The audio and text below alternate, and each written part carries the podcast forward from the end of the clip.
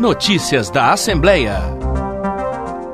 Prefeitos de cidades mineiras relatam a realidade vivida pelos municípios diante da pandemia do novo coronavírus. Com o avanço da doença pelo interior do estado, começam a faltar leitos nos hospitais e a crise financeira só aumenta. Dados da Secretaria de Estado de Saúde apontam que no mês de maio, a velocidade de disseminação da Covid-19 pelo interior de Minas foi quase três vezes superior à da capital. Cinco das 14 macro-regiões de saúde do estado já estão sem leitos de UTI disponíveis. Jequitinhonha, Leste, Nordeste, Triângulo Norte, além do Vale do Aço. O prefeito de Ipatinga, Nardielo Rocha, contou que os hospitais locais têm se desdobrado para atender pacientes de 35 cidades da região. Na verdade, Patinga dispõe hoje de 20 leitos de UTI, Covid, e de em torno de 65 leitos de enfermaria.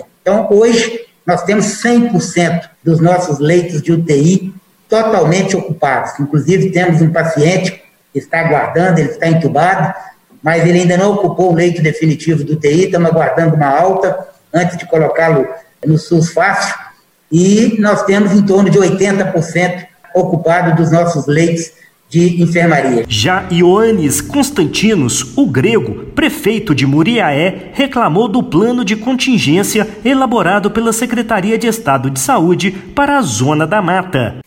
Plano de contingência, na verdade, ele não criou novos leitos. Ele simplesmente pegou os leitos existentes para todas as patologias e reservou parte desses leitos para o Covid. Nós temos uma enorme preocupação com o colapso do sistema de saúde na nossa região.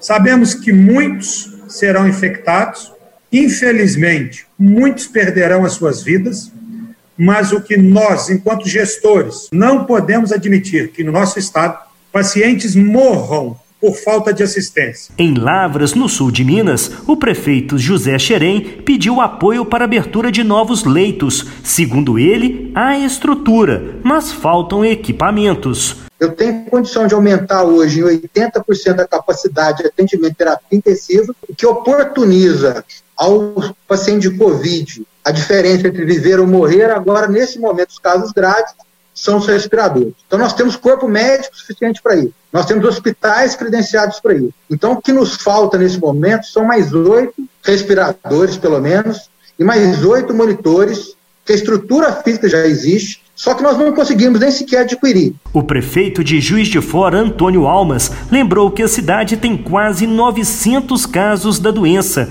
e 43 mortes registradas pela Secretaria de Saúde Municipal. Além disso, ele relatou outro problema vivido por quase todos os municípios mineiros: o agravamento da crise financeira. A queda da arrecadação é significativamente grande em contrapartida dos próprios recursos com os quais o governo federal sinalizou até agora são recursos que não vão dar conta das nossas necessidades. Nós já vislumbramos aí uma grande dificuldade para, inclusive, manter o pagamento dos funcionários públicos. O vice-presidente da Comissão de Assuntos Municipais e Regionalização da Assembleia de Minas, deputado Marquinhos Lemos, do PT, se solidarizou com todos os prefeitos de Minas. O parlamentar pediu ainda que, neste ano eleitoral, o enfrentamento da pandemia seja prioridade e não uma bandeira política. É importante que, nesse momento em que nós estamos vivendo, que não deixemos